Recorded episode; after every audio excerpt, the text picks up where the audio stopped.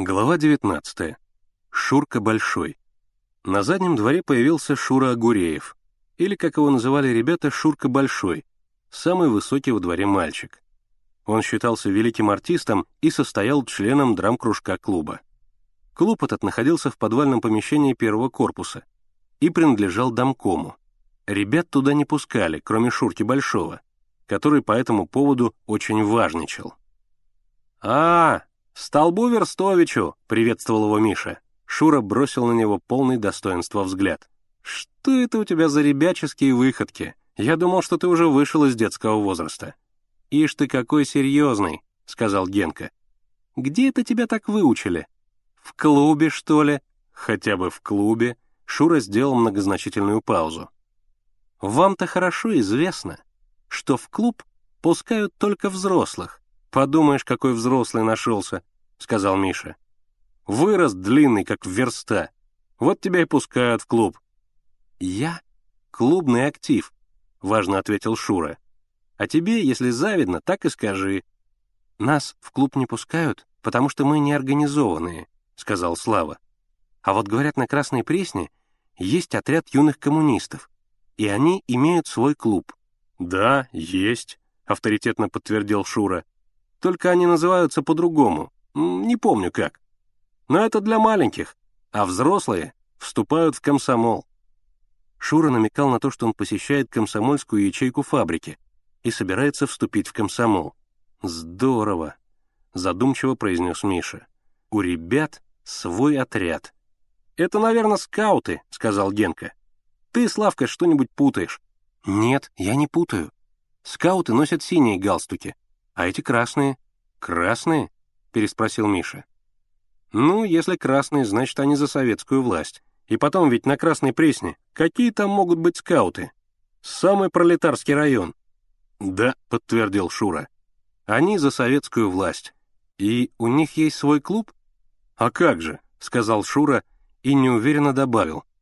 «У них у каждого есть членский билет». «Здорово», — снова протянул Миша. Как же я об этом ничего не слыхал? Ты это, Славка, откуда все знаешь? Мальчик один в музыкальной школе рассказывал. Почему ж ты точно все не узнал? Как они называются, где их клуб, кого принимают? Принимают, засмеялся Шура. Думаете, так просто взял и поступил? Так тебя и приняли. Почему же не примут? Не так-то просто. Шура многозначительно покачал головой.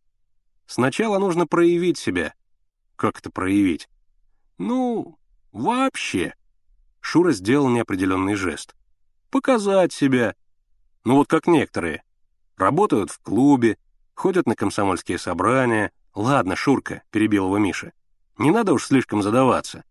Ты много задаешься, а пользы от тебя никакой. То есть как? Очень просто. Ты ведь собираешься в комсомол поступить? Ну вот. Комсомольцы на фронте воевали, теперь на заводах, на фабриках работают. А ты что? Стоишь за кулисами, толпу изображаешь. Ты вот что скажи. Хочешь быть режиссером? Как то режиссером? У нас режиссер товарищ Митя Сахаров. Он режиссер взрослого драмкружка. А мы организуем детский. Тогда всех ребят будут пускать в клуб. Поставим пьесу. Сбор в пользу голодающих по Волжья. Вот и проявим себя. Правильно, сказал Слава. Можно еще и музыкальный кружок, потом хоровой, рисовальный. «Не позволят», — Шура с сомнением покачал головой. Но по глазам его было видно, что ему очень хочется быть режиссером. «Позволят», — настаивал Миша. «Пойдем к товарищу Мите Сахарову. Так, мол, и так. Хотим организовать свой драм-кружок. Разве он может нам запретить?» «А он вас в шею!» — крикнул Борька, собиравший на помойке бутылки. «Не твое дело!» — Генка погрозил ему кулаком. «Торгуй своими рисками!» «Конечно», — продолжал размышлять Шура. «Это неплохо. Но по характеру своего дарования я исполнитель, а не режиссер». «Ну и прекрасно», — сказал Миша. «Раз ты исполнитель, так и будешь исполнять режиссера. Чего тут думать?» «Хорошо», — согласился наконец Шура. «Только уговор, слушаться меня во всем. В искусстве самое главное — дисциплина. Ты, Генка, будешь простаком, ты, Славка, героем. Ну и, конечно, музыкальное оформление. Мишу предлагаю администратором.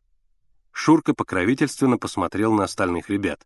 Инженю и прочие амплуа я распределю потом, после испытаний.